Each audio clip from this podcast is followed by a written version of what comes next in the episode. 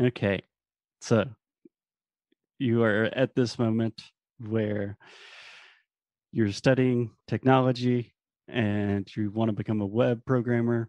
You realize that you have to do English yourself.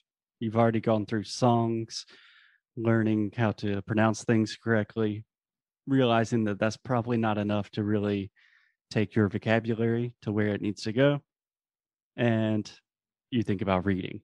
Yes. So tell me about reading. What effect did it have on your English? What kind of process was that for you?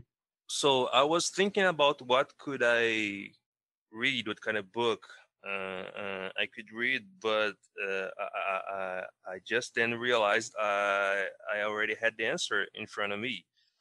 Uh, well, Sherlock Holmes and Harry Potter to start with. Two, Perfect. two stories I had uh, I had known for years, even front to back, uh, back to front. I, I, read a lot. Yeah. Normally in English, we say cover to cover. Yeah. Yes. And I started to look for Sherlock Holmes books in English. I got a, a, a tiny book with, I believe, two or three stories short stories and mm-hmm. I and I was like, well, this is it. Uh, this is it. I'm gonna I'm gonna start reading in English now. And uh, I started to go through the books, and there's a lot of words I have never seen before. And I was just I was just circle those words and and look them up after. Uh, I think that's a good point to mention. So your first intuition was not to stop reading and immediately look up words on your phone, but just to circle them and try to continue given the context.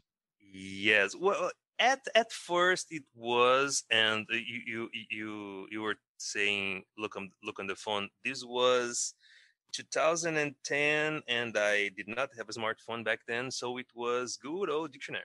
Yeah, which I think probably would be good if a lot of people, when they're sitting down to study English, if their phone was not involved in that process and they had a good old dictionary by their side. Ugh, I miss having dictionaries.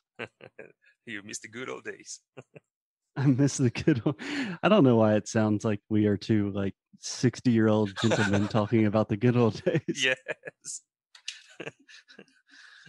Uh, so I, I, think part of the reason I, I quit the, this idea of look looking the words in the dictionary as I was reading, it was because of the, the, the logistics involved. I, I had to stop the page and open the dictionary and look the word up and trying to see what it was, close the dictionary and go back to the book. And it, it, it took me some time. Yeah, it would take forever. And it just kind of really interrupts the process. Yes. I was telling you before we started recording, I was reading in Portuguese yesterday, a relatively simple text. And I've been studying Portuguese for more than five years now. And on every single page, there were at least like five words that I had never seen before. And if I stopped to like look up each one of those words, I'm just going to be on my phone the entire time and not reading. So, just even nowadays, for quite advanced speakers, we still have the same problem. Yep. Uh, and I, I, just wanted to talk about a, a funny method that I, I, I came across. Uh, yes, please. After after reading the, the Sherlock Holmes book, thing is, the book it's it was it is. Uh, I still have it with, here with me. It, it, it is pretty short. I think less than fifty pages, maybe. So when I mm-hmm. so so when I finished reading the, the, the book, I was like, okay, I I know I, I now have a, a bunch of new words I didn't know, but I cannot like just read this book forever. Well, let's right let's take the, ne- the next step. Let's climb up the ladder. And I was I was like, am I ready for Harry Potter? am I? well, mm, and, and I was looking at the the size of the books and the number of pages, and was like, man, can I really do this? And and it's really hard to come across Harry Potter books in English here in Brazil, as far as I know, unless unless you go to a used book store, hmm and, and that's what I did. And to to my surprise, I found one. I found the sixth book, that is the Half Blood Prince. Yeah, the Half Blood Prince, one of, eh, I don't want to say my favorite books, but a great book. They're all great. and and I started to read it. And method I I thought it was uh, it would be good was well I have already decided that I wouldn't look the uh, the word on the dictionary right on, so hmm I would circle the word.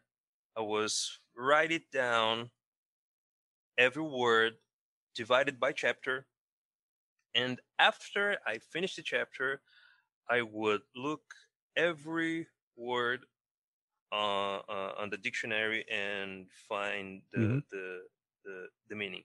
S- s- Yeah. something uh, I, I, I- and after some time, uh, something I started to do. It was uh, pretty much seamless seamless for for me.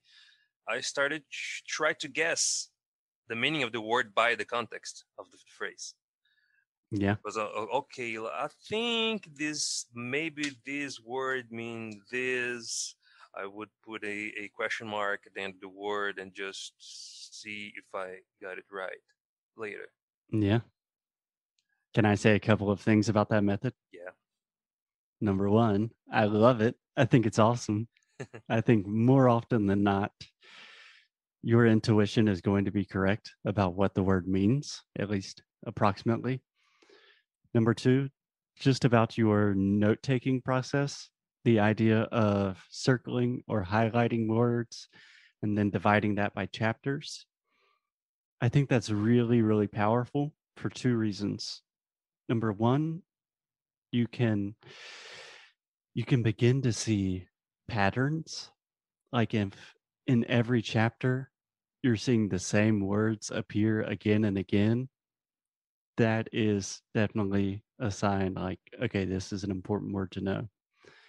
And also like you were saying i think it just gives you a clear picture of okay i read this chapter. There were 200 words that i did not understand but i still understood the chapter. Yes yes i, I don't remember how many chapters uh, there were in the half blood prince but i Mhm, remember a lot yeah I remember that by the end of the book, the size of, of my notes per chapter was well, it, it has less and less words.